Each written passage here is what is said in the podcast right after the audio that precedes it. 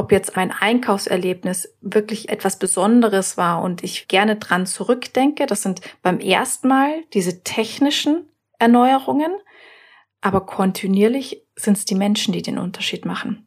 Die Technologie kann Enabler sein oder ein Differentiator bezüglich Hygienefaktoren.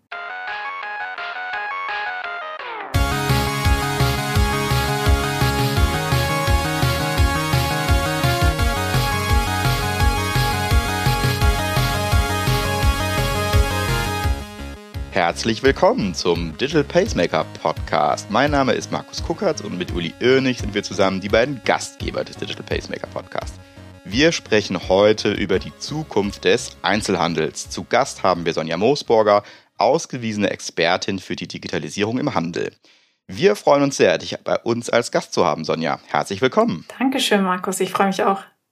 Sonja hat zuletzt als Geschäftsführerin der Mediamarkt Saturn Innovationseinheit Next den Handelskonzern bis Mai 2022 bei der digitalen Transformation nachhaltig unterstützt. Über fünf Jahre hat sie bei Next Startups und Zukunftstechnologien nachgespürt, diese geprüft, weiterentwickelt, live auf der Fläche getestet und im Erfolgsfall im Konzern ausgerollt. Diese Folge unseres Podcasts ist damit besonders interessant für alle, die sich für die Überführung von Hightech in die Realität des Handels interessieren. Wir sprechen heute über Themen wie Robotik, Virtual Reality, Machine Learning und natürlich eigentlich wie immer über künstliche Intelligenz. Aber bevor wir zu unserem Gast kommen, erstmal zu dir, Uli. Du hast die OMR frisch im Rücken, bist frisch erholt aus ein paar Tagen Urlaub und ich weiß, du nutzt diese Erholungszeit auch immer, um dich mal ja ein paar Stunden intensiv mit den neuesten Tech-Innovationen zu beschäftigen. Heute sprechen wir über das Thema Future of Retail. Welches besondere Erlebnis hast du zuletzt im Einzelhandel gehabt in Bezug zur Digitalisierung und zu technischen Innovationen? Vielen lieben Dank, lieber Markus. Auch von mir herzlich willkommen, liebe Sonja. Also was habe ich als letztes erlebt? Ist ein paar Wochen her, da war ich in Seattle, da haben wir ja die Amazon besucht, die Microsoft und auch die Oracle. Und natürlich ist natürlich da immer für mich so ein Erlebnis, mal in die Amazon Stores zu gehen, um einfach zu erleben, was sie jetzt an neuen Innovationen auch in das Thema Amazon Go reinbringen. Du gehst in den Shop rein, authentifizierst dich mit deinem Amazon-Account und greifst willkürlich Produkte, ja, und gehst raus und denkst dann, Moment mal, äh, da ist ja gar keine Kasse. Moment mal, da guckt ja gar keiner, was ich alles genommen habe. Und danach siehst du auf deinem Amazon-Account all die Produkte, die du gekauft hast. Und in der Tat hat die Bild, ich sag mal, Erkennung gut gearbeitet und auch die RFID-Erkennung gut gearbeitet, weil alle Produkte, die ich genommen habe, sind auch sauber abgerechnet worden. Und das ist halt für mich so ein Erlebnis, wo ich sage, okay, wenn ich gezielt jetzt Produkte kaufen möchte, dann weiß ich halt, ich gehe irgendwo rein, sammle mir meine Produkte ein, brauche nicht lange an irgendwelchen Kassen zu warten und gehe wieder raus. Und das war schon ein gutes Erlebnis, muss ich ganz offen sagen. Ja, und wenn du jetzt heute so ein bisschen nach vorne guckst, und für uns ist die Zukunft des Retails ja auch eine relevante Größe. Ne? Also wir haben ja auch eigene Shops und die Stores, die entsprechend da sind. Und das ist eigentlich so die nächste Stufe von Multichannel auf Omnichannel, jetzt auf Dynamic Channels, zu sagen, der Kunde kann eigentlich zwischen allen Ebenen herspringen und damit sein Erlebnis und sein Kauferlebnis letztendlich auch so erleben, wie er es gerne hätte. Und ich freue mich heute aber besonders, dass die liebe Sonja Moosburger da ist. Herzlich willkommen, liebe Sonja. Der Markus hat ja schon am Anfang gesagt, Sonja war von 2012 bis Mai 2022 in verschiedenen Funktionen bei der Mediamarkt Saturn und zuletzt fünf Jahre als Managing Director von Media Saturn Next. Vorher Managing Consultant Strategy und Transformation bei der IBM in München und Senior Consultant bei Synatrade in München. Sehr Münchenlastig, liebe, liebe Sonja. ja. Aber das ist auch gut so. Bevor wir ins Detail gehen, liebe Sonja, Woher kommt denn eigentlich deine Leidenschaft zum Thema Handel und was hat dich dazu bewogen, überhaupt in so eine Materie einzusteigen? Die Leidenschaft für den Handel hat bei mir eigentlich ja, wahrscheinlich vor dem Studium gestartet, aber mit dem Studium dann tatsächlich auch ins Berufliche übergegriffen. Und zwar habe ich bei der Quelle AG studiert. Die älteren Zuhörer mögen die Quelle noch kennen und den dicken Katalog, der da immer ins Haus geflattert ist. Genau, habe bei der Quelle studiert, damals ein duales Studium und bin dann aber nach dem Studium von der Quelle weggegangen und hatte dann erstmal tatsächlich keine Berührungspunkte mehr mit dem Handel für ähm, etliche Jahre. Und mein letztes Projekt bei der IBM war dann auch tatsächlich wieder mein erstes Projekt im Handel und zwar bei Mediamarkt Saturn. und da ist das Ganze wieder ein bisschen entfacht. Und was ich am Handel so gern mag, ist, dass es sehr konkret ist und dass jeder von uns auch Berührungspunkte mit dem Handel hat. Meistens als Konsumenten, aber es gibt eben auch ganz viele Menschen, die im Handel arbeiten. Und Handel ist wahnsinnig vielfältig, sehr dynamisch und deckt auch alle Themenbereiche unseres Alltags ab. Von dem her finde ich es eigentlich ein sehr spannendes Tätigkeitsfeld.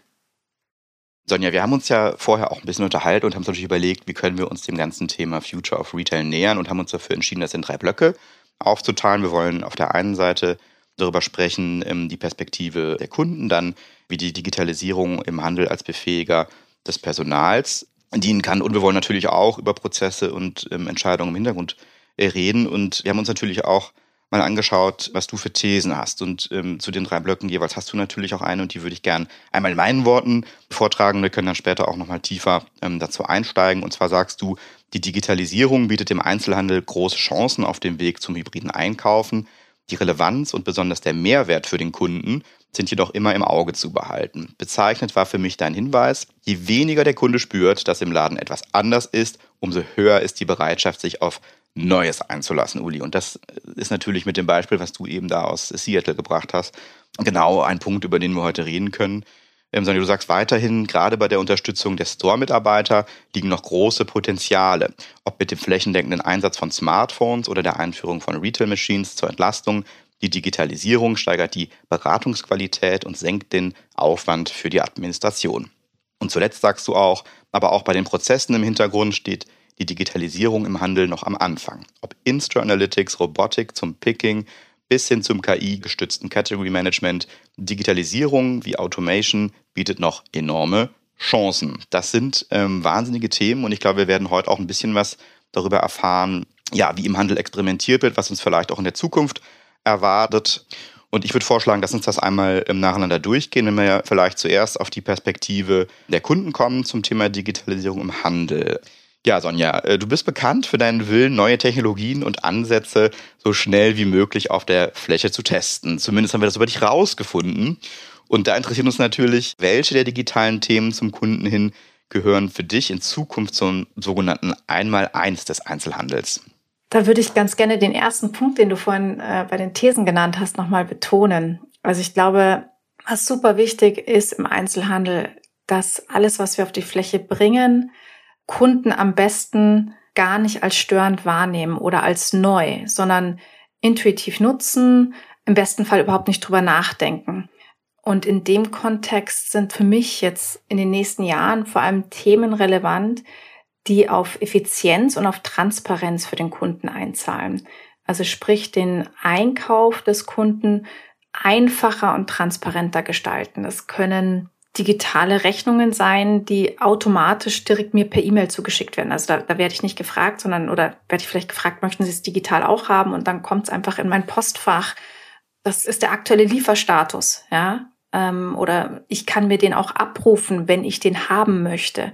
Im Moment sind wir gerade in so einer Phase, da werde ich zugespammt oder bombardiert mit Messages von den verschiedensten Dienstleistern, dass mein Paket jetzt gepackt worden ist, dass es auf dem Weg und und und ich glaube, da werden wir vielleicht auch nochmal in so eine Phase kommen, wo ich es mir dann auch abrufe und, und anzeigen lassen kann, wann ich das eben möchte.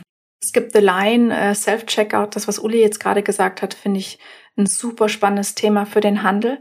Und zwar genauso, wie er es beschrieben hat. Es ist äh, total einfach. Ich gehe einfach nur raus und habe bezahlt. Je nach Branche kannst du nochmal Varianten geben. Aber das, was Uli beschrieben hat, ist, ist natürlich das, das Einfachste überhaupt.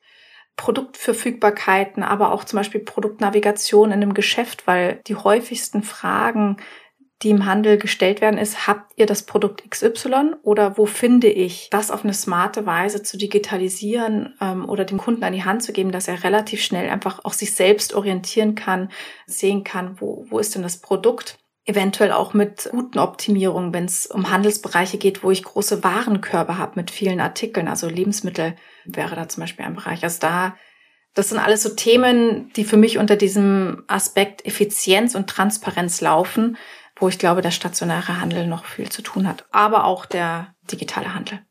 Lass uns doch auch einen Blick auf die Themen werfen, die vielleicht dann in so einem Innovationsfeld manchmal mit ganz großer Leidenschaft und großen Hoffnungen äh, gestartet sind, aber sich dann vielleicht doch nicht so ganz durchsetzen konnten. Was waren für dich die größten und vor allem auch überraschendsten Fails bei den Dingen, ja, die du ausprobiert hast? Fails hört sich sehr vernichtend an und nutze ich jetzt eigentlich nicht so gerne. Ich ähm, habe eher den Blick darauf, dass manchmal die Zeit einfach nicht reif ist. Entweder aus der technologischen Perspektive oder aus der Use Case Perspektive, ja, dass einfach der, der Use Case noch keine Relevanz hat und einfach nicht der richtige Zeitpunkt da ist. Und generell die Erkenntnis für mich bei neuen Technologien ist, dass vieles einfach länger braucht, als uns vermittelt wird, ja, oder als wir hoffen, als wir denken. Für mich ein Thema, was, was ich jetzt ganz gern rausgreifen würde, ist tatsächlich Augmented Reality. Nicht, weil ich glaube, dass Augmented Reality ein Fail ist, aber schön veranschaulicht, dass es manchmal einfach länger dauert. Also 2014 hatte ich das erste Mal eine Google Glass auf und wir haben dann relativ schnell einen Use Case entwickelt, einen Demo Use Case, um zu veranschaulichen, wie das Shopping-Erlebnis der Kunden aussehen könnte mit Augmented Reality. Und haben da diesen Demo-Use-Case gebaut. Und der wäre sogar in der jetzigen Welt noch ziemlich cool und ziemlich aktuell. Ja, also da ist jetzt nichts ähm, irrelevant. Nichtsdestotrotz ist es so, dass wir alle nicht mit Google Glasses oder mit anderen Augmented Reality Glasses rumlaufen, weil einfach der Mehrwert für uns als Konsumenten und auch die Usability nicht da ist, wo sie vielleicht in etlichen Jahren mal ist. Auf der anderen Seite gibt's aber für Augmented Reality jetzt schon super spannende Use Cases im B2B-Kontext, ja. Also sprich im Logistikbereich, im Warehousing und in, in anderen Bereichen, wo Worker ihre Hände brauchen, ja, und Anweisungen, Anleitungen, Checks und so weiter über AR-Displays machen können. Von dem her rückwirkend ist es ein Fail, dass wir damals gedacht haben, Augmented Reality kommt viel schneller, als es tatsächlich der Fall ist. Nee, ich glaube nicht. Wir haben halt damals einfach schon sehr früh Sachen ausprobiert und verstanden, worauf man achten muss und wie weit die Technologie tatsächlich schon ist.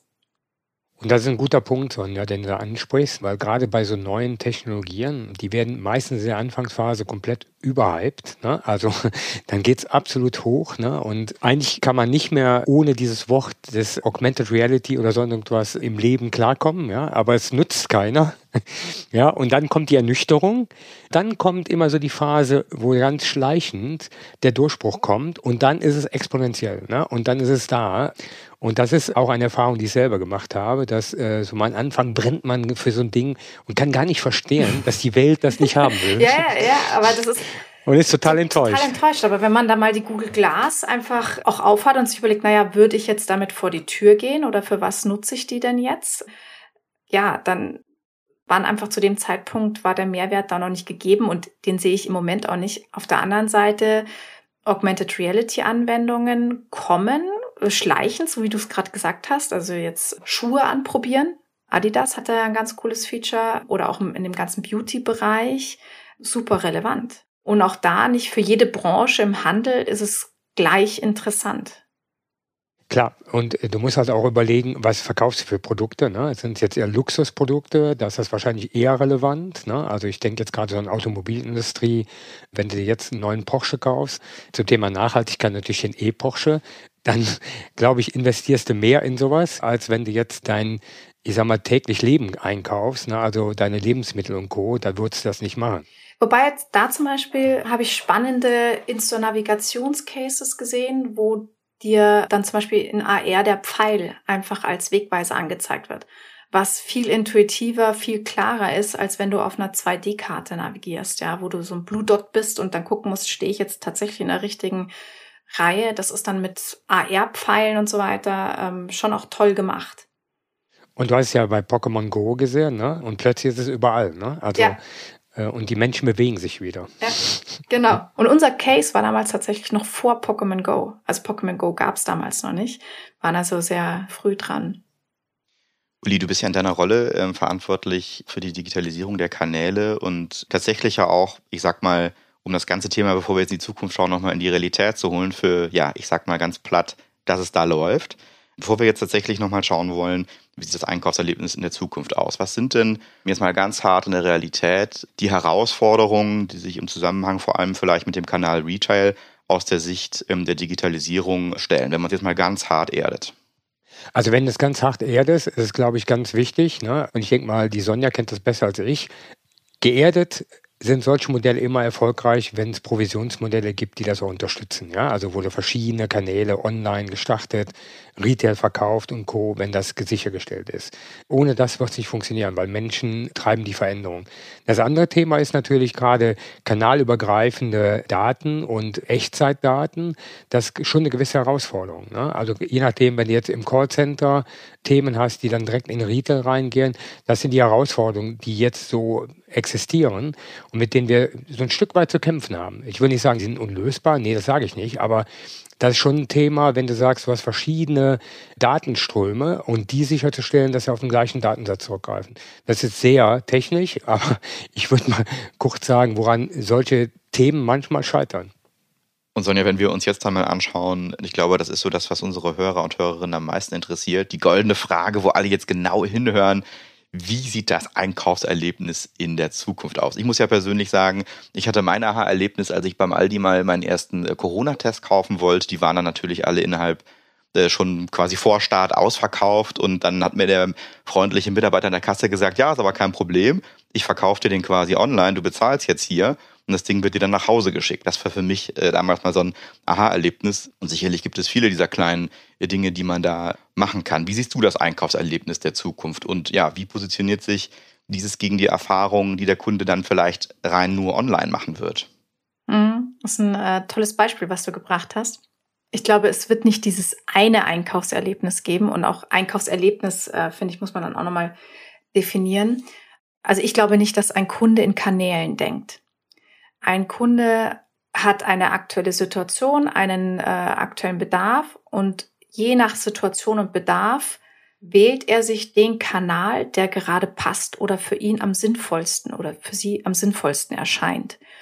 Und das kann wechseln. Das heißt, es gibt nicht diesen einen Online-Kunden oder nur den stationären Kunden oder nur den Social-Media-Kunden, sondern das passt sich an. Wir nutzen jeden Kanal, jede Welt, die sich uns ergibt, sind da sehr fließend unterwegs als Konsument.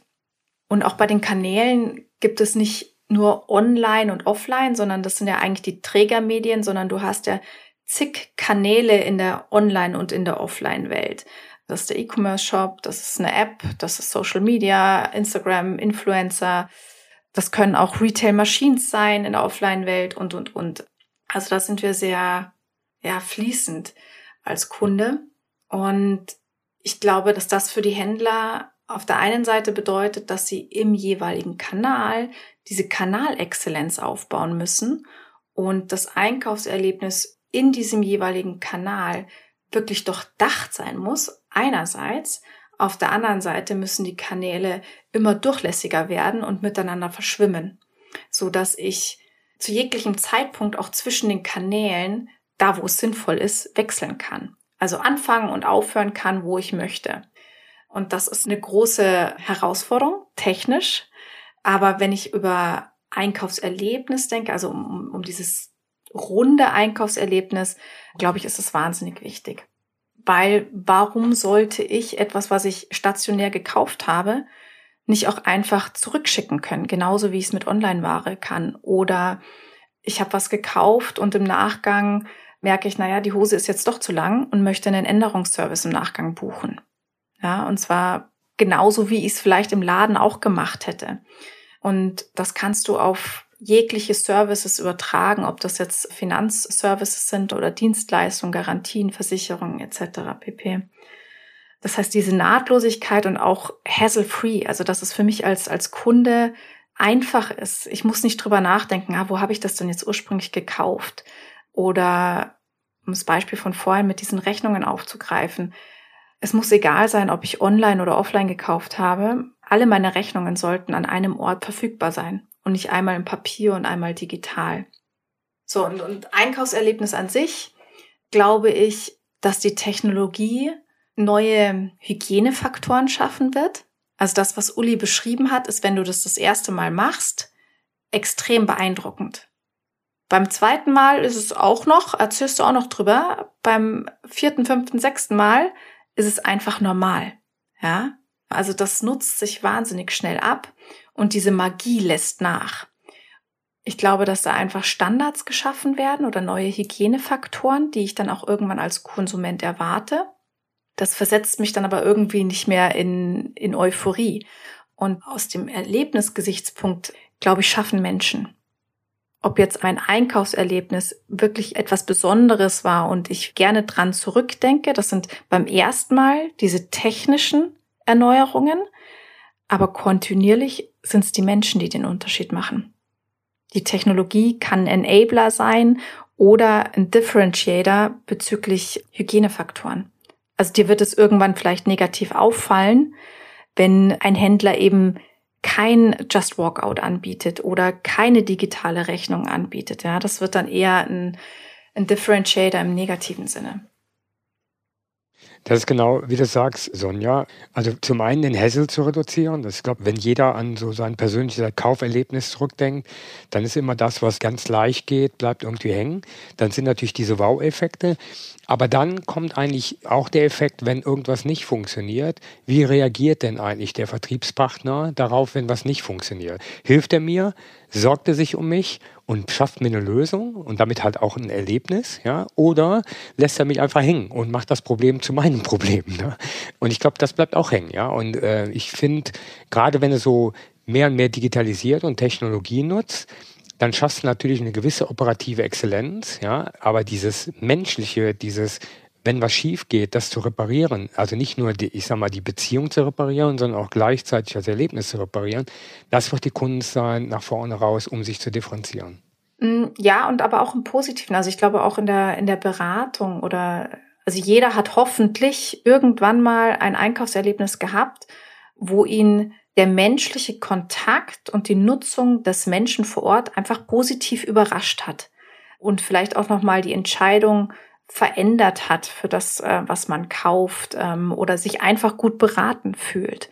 Und das können einfach gute Verkäufer, die aus dem Fach sind, die die Kompetenz haben, die Spaß an ihrem Job haben und auch die notwendige Empathie haben, zu verstehen, was der Kunde denn tatsächlich braucht fällt mir gerade natürlich ein, das ähm, gilt natürlich sogar auch echt beim Onlinehandel, ne? weil ich dachte mir gerade schon, da ist es ja eigentlich schon in das Technische, aber selbst da geht es ja bis zu dem Erlebnis, dass vielleicht dann irgendwann der DHL-Bote kommt, der dann vielleicht mit schlechter Laune jeden Tag vor der Tür steht und irgendwann habe ich vielleicht auch keine Lust mehr, den zu treffen und bestelle das dann eben nicht mehr. Ne? Also dieses Menschliche, das war jetzt für mich gerade tatsächlich nochmal ein Learning, dass das eigentlich in allen Kanälen ja irgendwo eine Rolle spielt, auch nicht nur dann beim Service. Ne? Genau, menschlich kann, also ich glaube, es gibt auch gerade im Online-Bereich gibt es noch viele Aspekte oder Punkte, wo du das Menschliche mit reinbringen kannst. Oder wo du die Kanäle miteinander verschwimmen lassen kannst. Also zum Beispiel, wenn ich Klamotten bestelle, warum wird mir beim Checkout oder auf meiner Merkliste nicht direkt mit, mit der kompletten Liste von Produkten, die mich offensichtlich interessieren, angezeigt, hey, im Übrigen, nur als Angebot, wenn du möchtest, kannst du es auch einfach bei deinem Store um die Ecke die und die und die Produkte anprobieren. Vielleicht nicht alle, aber ein Teil.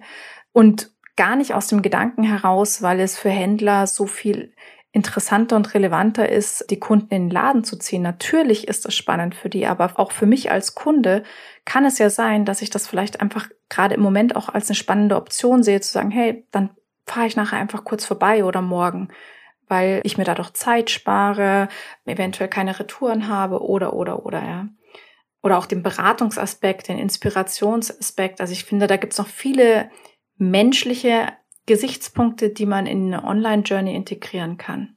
Uli, ich möchte die Chance dennoch nochmal nutzen, auch nochmal auf die technischen Schwierigkeiten einzugehen. Ich denke, jeder kennt das ja von uns. Ne? Ich will jetzt keine großen Marken nennen, aber wenn ich mir einfach mal durch die, weiß ich nicht, als Beispiel die DAX-Unternehmen mir mal anschaue, man stößt ja gerade bei diesen etablierten großen Unternehmen, die schon lange am Markt sind, immer mal wieder auf, ja, so Fuck-ups als Kunde, wo man einfach merkt, dieses Unternehmen möchte es mir einfach nicht einfach machen. Die haben einfach den puren Willen, mich zu verärgern.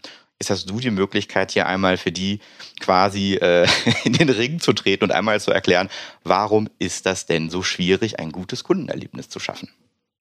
Ich glaube, alle Unternehmen haben das Bedürfnis, ein gutes Kundenerlebnis. Also da steht keiner morgens auf und sagt, ich will ein schlechtes Kundenerlebnis generieren. Das macht potenziell keiner.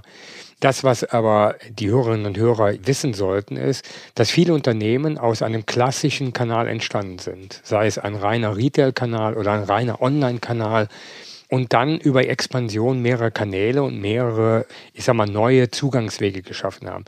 Die sind am Anfang sehr getrennt voneinander betrieben worden. Das war auch bewusst so. Und die Schwierigkeit, die jetzt zusammenzukriegen, da merkt man halt, ob eine Customer Journey funktioniert oder nicht. Und in dem Moment, wo es dann zwischen diesen Kanälen abreißt, ist ein Kaufserlebnis irgendwie doof. Ja, und das ist genau das, wo ich sage, da kämpft noch das eine oder andere Unternehmen mit. Ja, also selbst die Digital Born Unternehmen, die jetzt auf Retail umsteigen, ja, um halt, weil sie erkannt haben, online alleine, da kann ich auch nie alle Kunden mit erreichen. Also ich muss auch meine Retail so lernen halt auch dazu. Ne? Und es ist manchmal auch schmerzhaft für solche Unternehmen dann dazu zu lernen. Aber wichtig ist, deswegen sagt ja, die Unternehmen sind entstanden aus Kanälen. Das war so ein Multi-Channel-Ansatz. Der sollte dann in einen Omni-Channel-Ansatz führen. Aber es ist genau wie Sonja sagt, das wird jetzt eher ein Dynamic Channel. Ja, also der Kunde wandert durch die Kanäle, ohne sie wahrzunehmen, möchte aber sich in jeder Position, in jedem Touchpoint aufgehoben fühlen. Ja, und das ist genau das, was die Schwierigkeit aufmacht. Ne? Du musst halt sicherstellen, dass deine Daten online, also nicht nur online, sondern halt auch Echtzeit zur Verfügung stehen, sonst funktioniert das nicht. Wir haben uns jetzt über die technischen Schwierigkeiten da unterhalten und hatten eben natürlich auch diesen Faktor Mensch im Handel auf der Fläche als besonderen Wert für die Digitalisierung. Und vielleicht kommen wir dann auch zu diesem Block, den wir uns vorgenommen haben, nämlich die Digitalisierung als Befähiger des Personals im Handel. Sonja, im POS nimmt das ja sichtbar Fahrt auf. Und wenn man so Beispiele anschaut wie Rewe oder DM, die haben ja jetzt begonnen, Store-Mitarbeiter mit Smartphones auszustatten. Ähm, welche Schlüsseltechnologien und Ideen haben aus deiner Sicht zukünftig die größten Potenziale? Für die Kollegen auf der Fläche im Kontakt mit dem Kunden? Was kann man da tun? Was, was sind da vielleicht einzelne kleine Elemente, die man dem Personal an die Hand geben kann? Also das, was man bei vielen Händlern sieht, sind ja da die ersten Schritte, also sprich Technologien, die den Mitarbeitern das Leben einfacher machen. Und ich glaube, darum geht es wirklich. Also es geht im Kern darum, was können wir tun, damit unsere Mitarbeiter mehr Zeit mit den Value-Add-Aktivitäten haben. Also sprich, in der Regel ist das die Beratung. Informationen schneller finden, ähm, leichter miteinander kommunizieren können und, und, und.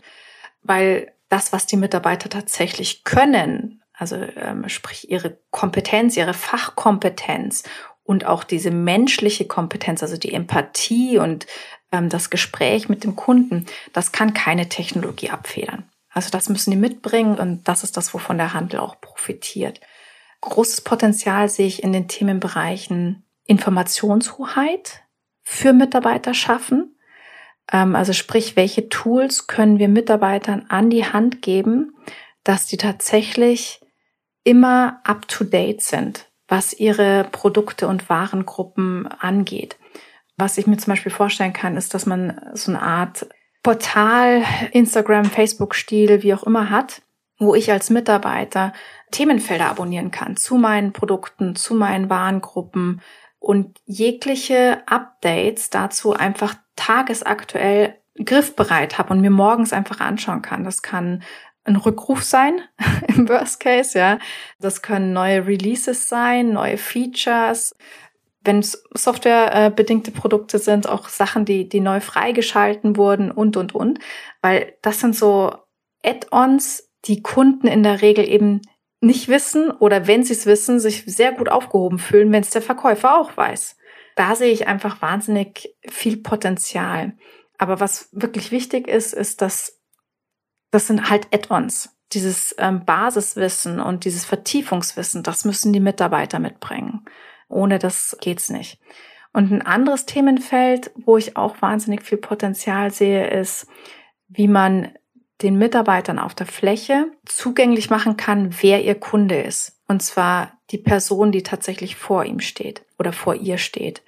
Das ist ein, ein Thema, ja, was super spannend ist, auch sehr komplex, weil es geht ja nicht darum, den Datenschutz zu umgehen, sondern ein besseres Beratungs- und Kundenerlebnis zu ermöglichen und in, im Idealfall in eine maßgeschneiderte Beratung zu übersetzen, ohne dass ich als Kunde vorher meine komplette Historie runterrattere, sondern ähm, der Mitarbeiter auf eine schnelle, intuitive Art und Weise einen Blick bekommt, wer bin ich, was habe ich schon, was könnte zu mir passen, was, warum bin ich denn vielleicht sogar da? Also sehr, sehr spannendes Thema und andererseits aber auch sehr, sehr herausfordernd für die meisten Händler oder auch Marken, weil die ja von mir als Person immer nur einen Teilaspekt kennen. Ja, und auch nur einen Teilaspekt natürlich sehen, und zwar den aus, aus ihrem Bereich.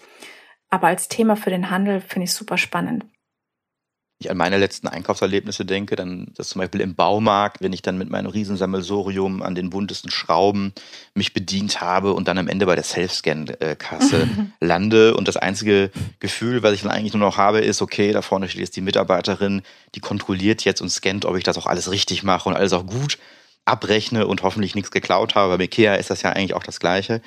Ja, also Retail-Machines und äh, zum Teil auch Roboter kommen da ganz gerne jetzt zum Einsatz im Handel. Und ja, die Frage ist natürlich, welche Funktionen und Rollen kommen dem jetzt bei? Ähm, und die Frage ist natürlich auch, äh, werden diese Gadgets oder wird diese Hardware ähm, sogar das Personal ersetzen können in Zukunft? Oder welche Rolle kommt denn dann dem Personal überhaupt noch zu im Wettbewerb mit Maschinen? Ich würde erstmal mit so Funktion und Rolle von diesen Retail Machines, Robotics, äh, Automatisierung sprechen, bevor ich zu dem Thema ähm, Personalersatz komme. Also bei Retail Machines sprechen wir meistens über Automaten. Ja, und das sind Automaten, die entweder neue Prozesse abdecken oder spezielle Prozesse ähm, oder Zusatzgeschäft.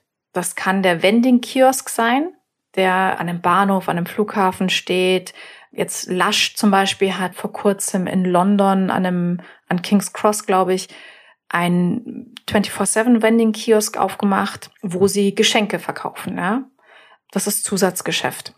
Es gibt Maschinen, zum Beispiel, wo ich mein altes Smartphone reinschmeißen kann und wo mir dann der Gegenwert direkt angezeigt wird. Ja, und ich kann dann quasi meine alte Hardware verkaufen und muss die nicht irgendwo einschicken, muss keine Verhandlungen führen und und und, sondern ich kriege ein Angebot basierend auf einer technischen Prüfung und dann kann ich das machen oder nicht. Das ist auch ein, ein Zusatzgeschäft oder ein sehr spezieller Prozess. Mit diesen Art von Vending Machines sehe ich jetzt keinen großen Mitarbeiterabbau, sondern es ist einfach zusätzliches Business ähm, oder Business Opportunities, die du ja in Angriff nehmen kannst. Bei Robotern, um es vielleicht vorwegzunehmen, sehe ich auch nicht den großen äh, Mitarbeiterabbau auf uns zukommen, zumindest auf der Verkaufsfläche. Es gibt bestimmt Bereiche, da muss man das anders bewerten, aber auf der Verkaufsfläche sehe ich nicht in naher Zukunft, beziehungsweise bin auch aktuell zumindest durchaus skeptisch der weiteren Zukunft, dass wir Roboter haben, die uns wirklich beraten werden. Auch da wird es für das ein oder andere Thema spezielle Anwendungen geben, die dann diesen einen Use Case abdecken, aber in der Breite eher unwahrscheinlich. Da muss wirklich noch wahnsinnig viel auf Software- und auf Hardware-Seite passieren, dass es klappt. Allerdings sehe ich schon Roboter im Handel, wenn es um die Unterstützung von Mitarbeitern geht. Ja, also in der Zuarbeit, in der Zusammenarbeit, um Out-of-Stock-Produkte zu identifizieren, um Waren nachzufüllen, um zu kassieren, wobei das auch ein fließender Übergang ist zu ähm, ja, Just Walkout-Konzepten.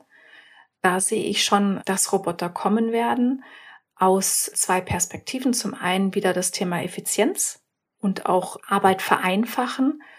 Zum anderen aber auch der Aspekt, der zumindest in den letzten zwei Jahren doch deutlicher geworden ist, ähm, du findest an vielen Stellen auch nicht mehr die Mitarbeiter, um diese Prozesse abzudecken. Das geht dann fließend über in so Teilautomatisierungen im Verkauf. Also jetzt ähm, das Just Walkout-Konzept, was Uli ja eingangs genannt hatte, ist ja eine Automatisierung des Checkouts. Also dass ich einfach keine Kasse mehr habe, und auch aus Kundensicht total sinnvoll, weil der Prozess zu bezahlen ist ja kein Mehrwert für mich. Also ich will jetzt gar nicht abwerten, natürlich muss ich meine Sachen bezahlen, aber der tatsächliche Prozess, das Doing an sich, ist aus Kundensicht eigentlich nur ähm, ein Zeitinvest. Also das geht schneller und einfacher. Und durch diese Teilautomatisierung hast du natürlich äh, teilweise Personalersatz, aber auch hier glaube ich, dass es für Händler wahrscheinlich in den nächsten Jahren gar nicht darum geht, Mitarbeiter abzubauen, sondern Optionen zu finden, wie sie mit weniger Mitarbeitern klarkommen, weil sie gar nicht mehr so viel Personal finden. Wir haben ja gerade jetzt durch Corona auch erlebt, in sowas wie zum Beispiel diese Click- und Collect-Konzepte, die sich dann irgendwie durchgesetzt haben. Bei den Just Walkout-Konzepten, da hört man natürlich auch schon einige Jahre von. Der Uli hat es in den USA erlebt, aber gerade im deutschsprachigen Raum hat man jetzt noch nicht den Eindruck, dass sich das so wirklich durchsetzt. Woran liegt das, dass das so schwierig ist? Es gibt verschiedene Tests oder es gibt verschiedene Händler, die unterschiedliche Konzepte getestet haben, was ich auch gut finde, weil du kannst da in, in verschiedenen Phasen ja denken. Die erste oder einfachste Phase ist, du machst Self-Checkout-Kassen. Ja? Dann kannst du den Self-Checkout, der ja stationär irgendwo im Laden verankert ist, quasi in die Hosentasche des Kunden verlagern. Das heißt, äh, deine Checkout-Kasse geht mit dir mit über dein Smartphone oder über ein Gerät, was du ähm, am Eingang mitnimmst und scannst quasi Artikel. Da gibt's dann noch eine Variation äh, mit RFID-Tags, was ähnlich funktioniert. Vielleicht im Bezahlbereich nochmal eine Effizienzstufe besser ist. Und dann bist du schon ziemlich schnell bei dem Just Walk Out Konzept. Wenn ich nur rausgehe, um zu bezahlen, ist es halt technisch sehr aufwendig und auch sehr teuer. Also was mit der Komplexität einhergeht. Ich glaube, was wir in den nächsten Jahren sehen werden, ist, dass die Kosten halt wie bei allen Technologien nach unten gehen. Dann denke ich auch, werden wir mehr und mehr diese Konzepte sehen. Aber auch jetzt schon im deutschen Handel siehst du ja verschiedene Händler, die damit experimentieren. Sei es bestehende Flächen zu automatisieren oder auch kleinere Stores, die vollautomatisiert sind, aufzubauen. In den einzelnen Bereichen hast du halt wirklich, oder Branchen hast du halt immer individuelle Herausforderungen. Also ein Decathlon oder, oder generell die Fashion-Industrie, wenn die selber produziert, die kann ja zum Beispiel direkt Abproduktion RFID-Chips verbauen. Oder also verbauen in Anführungsstrichen, in die, in die Kleidung integrieren, ja, ähm, und hat dadurch äh, enorme Potenziale über RFID entlang der Wertschöpfungskette bis hin zum Checkout. Das heißt, werden wir im Fashion-Bereich Just Walkout auf Kamerabasis sehen oder oder nutzen die halt erstmal ähm, die RFID-Tags, weil die eh schon drin sind, ja, und weil es als von der Technologie her auch super smart ist. Und was ich auch spannend finde, ist, ich glaube, Walmart experimentiert damit in den USA im Lebensmittelbereich, dass du quasi die Kamerasensorik und Gewichtssensorik im Einkaufswagen hast und darüber dann den Checkout machst. Also da wird es unterschiedliche Aspekte gehen, aber es geht immer darum, es so intuitiv und einfach wie möglich zu machen. Ich warte ja immer noch auf den 3D-Drucker in meinem Nike Store, der dann meine Nike-Schuhe direkt vor Ort druckt, oh ja. sodass dann gar keine Logistik mehr stattfindet. Ja, und auch das ist wiederum ein Thema, das langsamer geht, als wir alle denken. Ja? Also Total. das erste Mal darüber diskutiert, auch vor etlichen Jahren, was die 3D Drucktechnologie für die ganzen Warenströme bedeutet. Also warum muss ich noch was aus Asien schicken lassen? Wenn ich es mir dann direkt im Laden oder vielleicht irgendwann auch daheim selber ausdrucken kann. Ersatzteile und, und, also super spannend, aber deutlich langsamer, als wir uns das alle erhofft hatten. Stimmt. Aber jetzt langsam kommen wir wieder an den Punkt, wo es langsam wieder real mhm. wird. Schauen wir mal. Schauen wir mal, ja. Der 3D gedruckte äh, Nike oder, oder Adidas Sneaker, den ich mir vorher mit NFT reserviert habe. Absolut. Mit meinem einzigartigen Style. Ja, genau. Damit könnten wir jetzt direkt schon in ganz neue Themen für die nächsten Folgen starten. äh, super spannend. Äh, lasst uns zum Abschluss aber nochmal, das eben ja schon so ein bisschen angedeutet, einen Blick hinter die Kulissen auf die Prozesse werfen. Ich habe gelesen, dass du überzeugt bist, dass der Handel hier noch ziemlich am Anfang steht. Ähm, du hast es eben auch schon angedeutet, was Prozesse und Entscheidungen im Hintergrund in Bezug auf die Digitalisierung betrifft. Wo siehst du in diesem Feld denn die größten Optimierungsfelder? Also Uli hat es vorhin schon, schon mal erwähnt. Die meisten Händler bauen halt auf Bestandsprozessen und Systemen auf, also haben eine Legacy. Und da glaube ich, ist die größte Herausforderung und das Wichtigste, aber gleichzeitig mal sich eigentlich erstmal hinzusetzen und sagen, okay, wo habe ich den größten Hebel, wenn ich digitalisiere? Und wenn ich dann digitalisiere, auch den Prozess neu denken und nicht einfach das, was da ist, digital machen, weil im Zweifel digitalisiere ich einen schlechten Prozess. Das sind dann in Anführungsstrichen Standardprozesse, Bestandsprozesse, da, da würde ich jetzt gar nicht so gerne drauf eingehen, sondern ein bisschen eher so nochmal aus der Innovationsperspektive kommen. Ein Thema, wo ich wahnsinnig viel Potenzial sehe, ist In-Store Analytics oder In-Store Insights kann man es auch nennen. Da ist der E-Commerce deutlich weiter im Vergleich zum stationären Handel.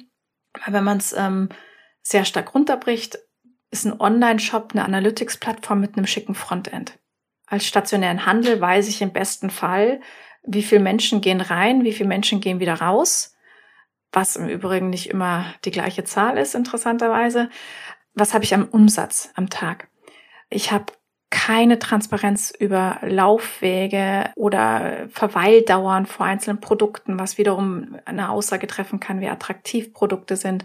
Welche Produkte sollten vielleicht nebeneinander liegen, weil sie eigentlich immer zusammen gekauft werden. Also da gibt es wahnsinnig viele Aspekte, über die man wahrscheinlich sogar noch einiges an Forschungsarbeit investieren kann, weil wir es einfach noch viel zu wenig uns angeguckt haben. Und darüber, glaube ich, können Händler das Offline-Erlebnis nochmal deutlich verbessern, wenn ich diese Insights nutze. Weil viele Händler, und das ist auf der einen Seite etwas, was sie gelernt haben, halt aus dem Bauch heraus entscheiden, was in der digitalen Welt komplett ausgeblendet wird, durch das, dass ich einfach auf die puren Klicks gucke. Das passiert in der Offline-Welt noch nicht. Also das finde ich einen sehr spannenden Themenbereich. Lass uns vielleicht auch nochmal zurückblicken auf deine ja, persönlichen Erfahrungen und die Dinge, die du in den letzten Jahren vorangetrieben hast, ähm, die Experimente. Wie gehst du da vor? Was kann man da von dir lernen? Du hast eine Rolle gehabt, wo es wirklich im wahrsten Sinne des Wortes um Future of Retail ging.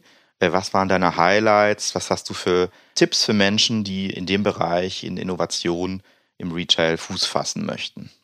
Meine Highlights, ganz viele war es immer ein Highlight, wenn Dinge live gegangen sind, tatsächlich funktioniert haben und wir mit dem Kundenfeedback was anfangen konnten. Also ich will jetzt nicht sagen positiv war, weil ähm, das wäre wär zu einfach, aber letztendlich ähm, basierend auf den Tests wir neue Erkenntnisse gewonnen haben und so weitermachen konnten. Das waren immer Highlights und da gibt es dann größere Themen, die natürlich mehr rausstechen als andere Themen. Aber für mich ist eigentlich immer so ein Highlight, wenn Dinge live gehen und Kundenfeedback reinkommt und ähm, sowohl quantitativ wie qualitativ.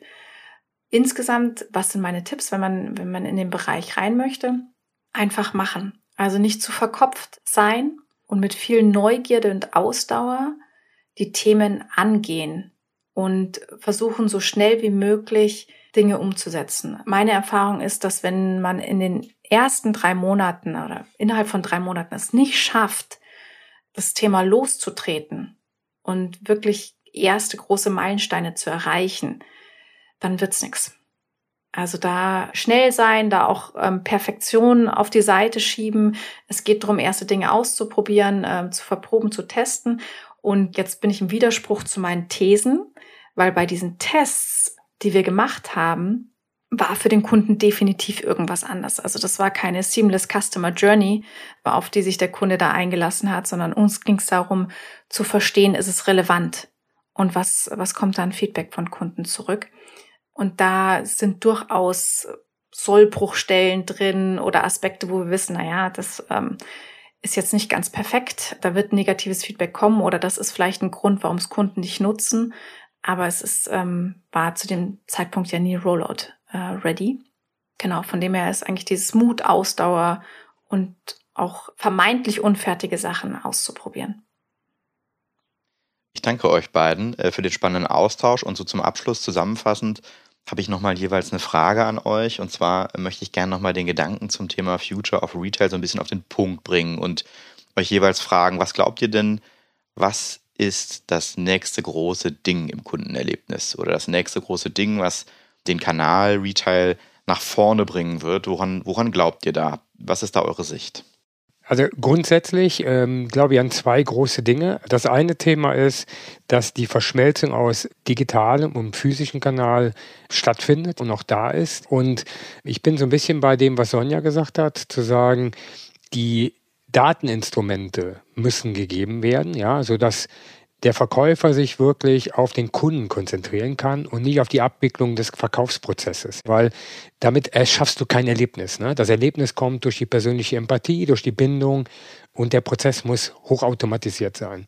Und das Zweite, woran ich glaube, ist, dass die Technologie und auch gerade die Automatisierung dazu führen, dass wir, ich sage mal, auch wieder ein bisschen mehr die Innenstädte beleben und damit logischerweise auch wieder einen Anreiz schaffen für Menschen, in die Orte zu gehen. Ja, weil neben dem Digitalen ist das Physische, das wird sich halt so vermengen. Das ist, das ist so mein Takeaway. Ich wollte bewusst nichts Technisches sagen. Mhm, dann sage ich was Technisches. Ich glaube tatsächlich, dass das nächste große Ding im Sinne von, das wird kommen, wahrscheinlich nicht so schnell, wie wir jetzt wieder denken, dass es kommt, aber ist tatsächlich Just Walk Out. Also diese Automatisierung des Checkout-Prozesses und Vereinfachung des Checkout-Prozesses.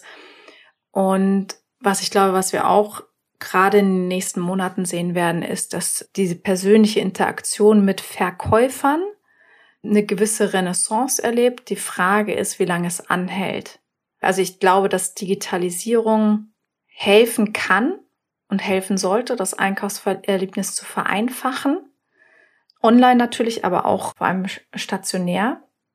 Und wenn das vernünftig gemacht wird, dann erhält die, diese persönliche Beratung durch einen Menschen einen ganz anderen Stellenwert. Dann nutze ich die auch sehr gezielt, weil ich sie genau für diesen Bedarf haben möchte. Und das fände ich sehr schön, wenn das so kommt. Plus mein 3D-Drucker. Ja, den natürlich auch.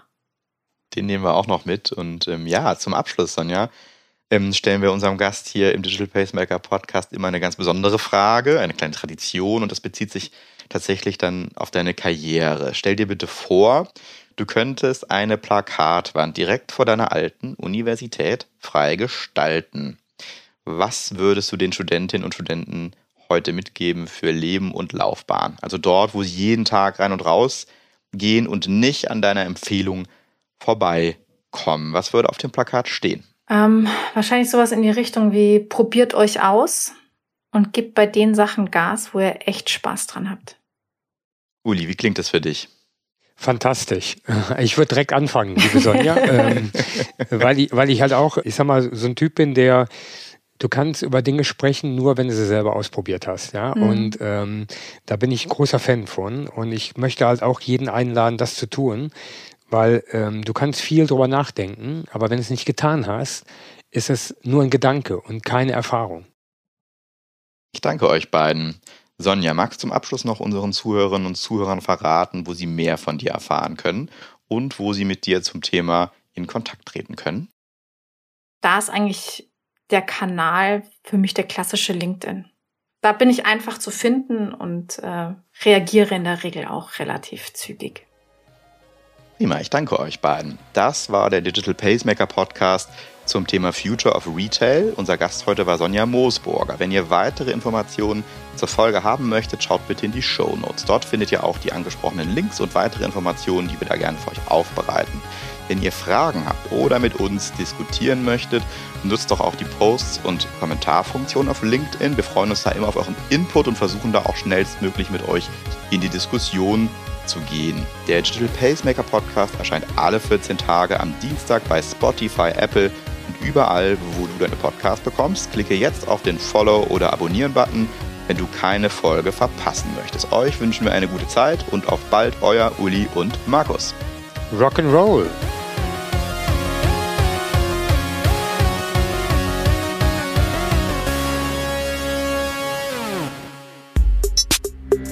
Der Digital Pacemaker Podcast ist eine Produktion von Maniac Studios.